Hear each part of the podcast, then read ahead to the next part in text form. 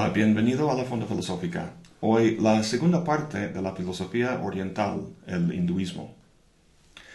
El famoso escritor inglés Aldous Huxley una vez dijo que toda ciencia es la reducción de la multiplicidad a la unidad. Es muy cierto eso. En la ciencia de la física, por ejemplo, Newton logró reducir el comportamiento de la enorme multiplicidad de objetos físicos a la sencilla unidad de la ley de la gravitación. Einstein con su teoría de la relatividad y Bohr y Heisenberg con la teoría cuántica han logrado reducir incluso más fenómenos a leyes unitarias. Lo que se busca hoy en día es una teoría del todo, una unidad única, pues, que lo comprenda todo. Aún no lo logramos.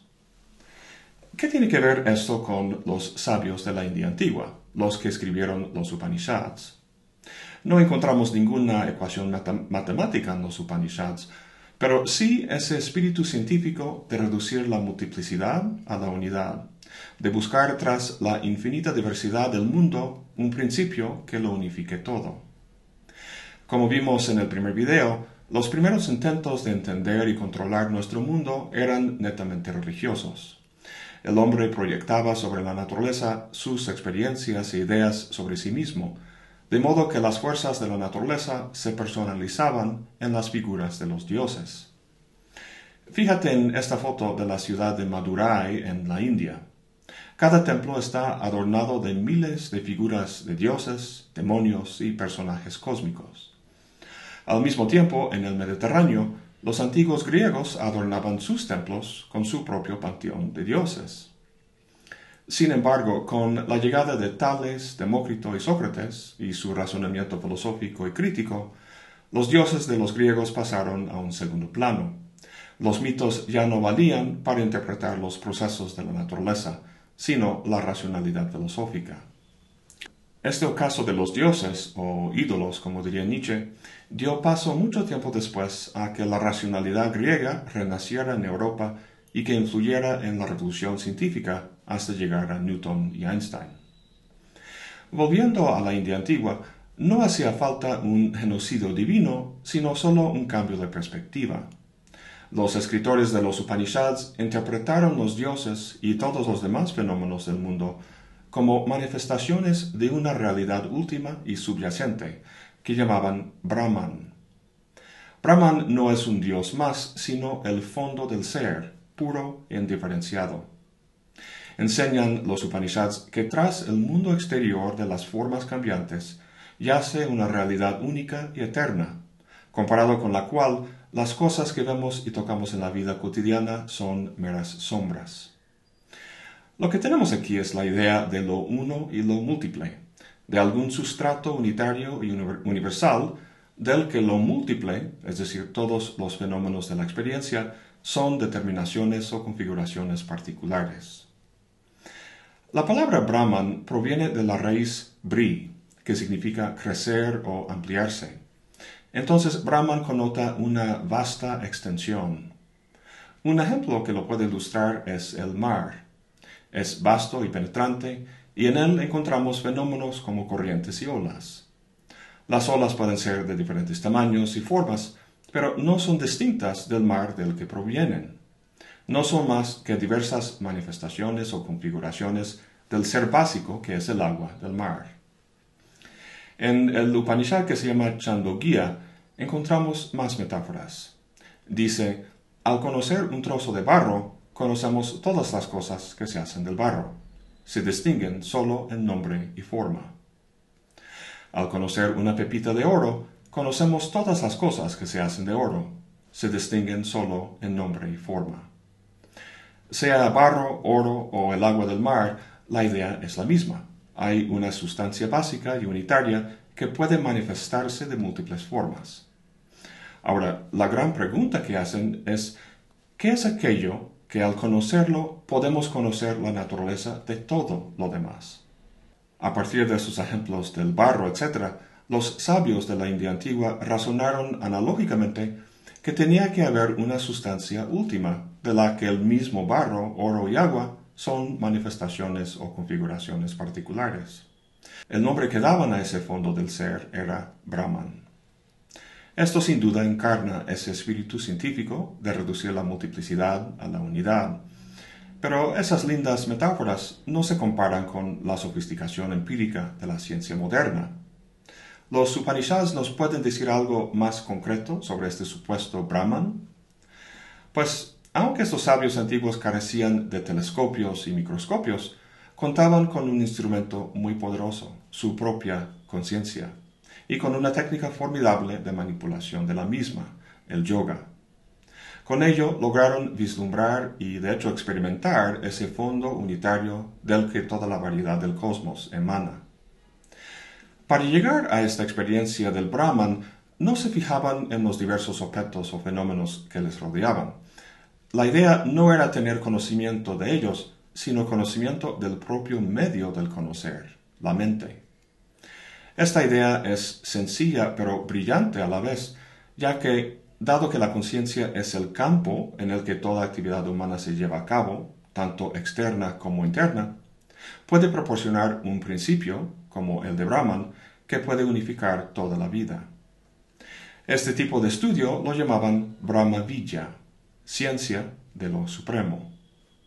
Lo que lo distingue de la ciencia de la química y la física es que la mente es tanto el objeto de estudio como el propio medio a través del cual se estudia. En todo caso, como harían los fenomenólogos occidentales 2500 años después, los indios analizaban con mucha fineza los vaivienes de la conciencia. Estudiaban y describían la conciencia en la vigilia, en el sueño y en estados más profundos, con la finalidad de encontrar la relación entre el conocedor y lo que conoce. En el constante flujo de la experiencia humana, ¿hay algo que permanece igual? ¿Algún fondo o hilo de continuidad? Tomemos la relación entre el sueño y la vigilia como punto de partida. Cuando dormimos, dejamos un estado de conciencia, la vigilia, y entramos en otro, el sueño. El mundo que dejamos tiene coches, edificios y árboles, pero el mundo onírico no. En el sueño creamos esas cosas utilizando las impresiones de nuestras experiencias guardadas en la memoria. ¿Podemos encontrar algo en común en estos dos mundos? Los objetos no son iguales, como acabamos de ver, pero lo que sí se encuentra en los dos es el observador, algo o alguien que está observando o experimentando estos dos mundos. ¿Qué es este observador? Obviamente no puede ser el cuerpo, ya que en los sueños el observador se desprende del cuerpo y de los sentidos para crear sus propias experiencias. Lo que vincula el mundo onírico con el de la vigilia es esta conciencia no corpórea. Para los autores de los Upanishads, este dato rompe la idea de que el mundo de la vigilia sea la realidad y que el sueño sea irreal. Más bien, al despertarnos de un sueño, pasamos de un nivel de realidad inferior a uno superior.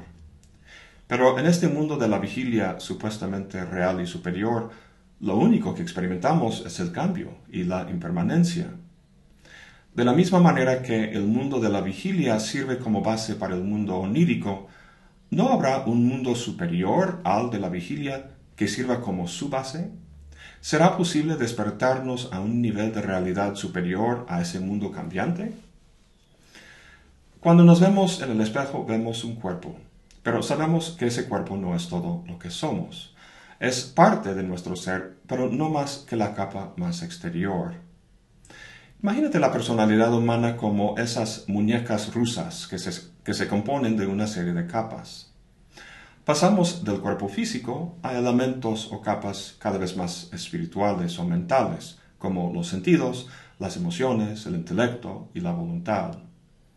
En Occidente llamamos el conjunto de esos elementos la mente o el ego. Los sabios de los Upanishads analizaban con mucha fineza estas capas y se dieron cuenta de que al retirar su atención de ellas, una por una, la conciencia seguía aun cuando esos componentes del ego se dejaban por atrás. Descubrieron que la mente y sus elementos no constituyen la conciencia, como pensamos en Occidente, sino que son simplemente instrumentos de la conciencia, un campo complejo de fuerzas que vienen y se van en un constante flujo. Esencialmente no eres tu cuerpo, pero tampoco eres esa gama de emociones y opiniones que cambian a veces de momento a momento. El campo de la mente es un campo de cambio constante. Sin embargo, la conciencia puede retirarse de ese flujo y seguir consciente. Entonces, ¿en qué consiste esa conciencia? En el estado meditativo, al ir dejando por atrás esas capas mentales, la conciencia entra en una especie de singularidad en la que el ego desaparece. Uno se da cuenta de que su ser no se reduce ni al cuerpo ni a la mente, a ninguno de, esos, de los dos lados de esa dichosa distinción occidental. Moviéndose más allá del remolino de la mente, lo que permanece es una conciencia simplemente del yo, no el yo del ego, la personalidad empírica, sino simplemente el estar consciente. Este es el meollo de su ser, lo que los sabios llamaban Atman, y aun cuando no puede aniquilarse, la tenue barrera que lo separa del mar infinito de conciencia puede suspenderse, de modo que en el clímax de la meditación esa barrera de individualidad desaparece, disolviéndose en un mar de conciencia pura e indiferenciada. Lo que uno experimenta en este momento es Brahman. Ya hemos comentado que Brahman es el fondo puro del ser, una unidad que al diferenciarse se convierte en la infinita multiplicidad de cosas que adquieren nombre y forma. Estas dos ideas, Brahman y Atman, forman la enseñanza básica de los Upanishads. Es importante entender que no son cosas distintas, sino dos lados de la misma moneda. Brahman es lo divino trascendente y Atman lo divino inmanente. Atman es Brahman en la misma manera en que una gota de agua es el mar del que es parte.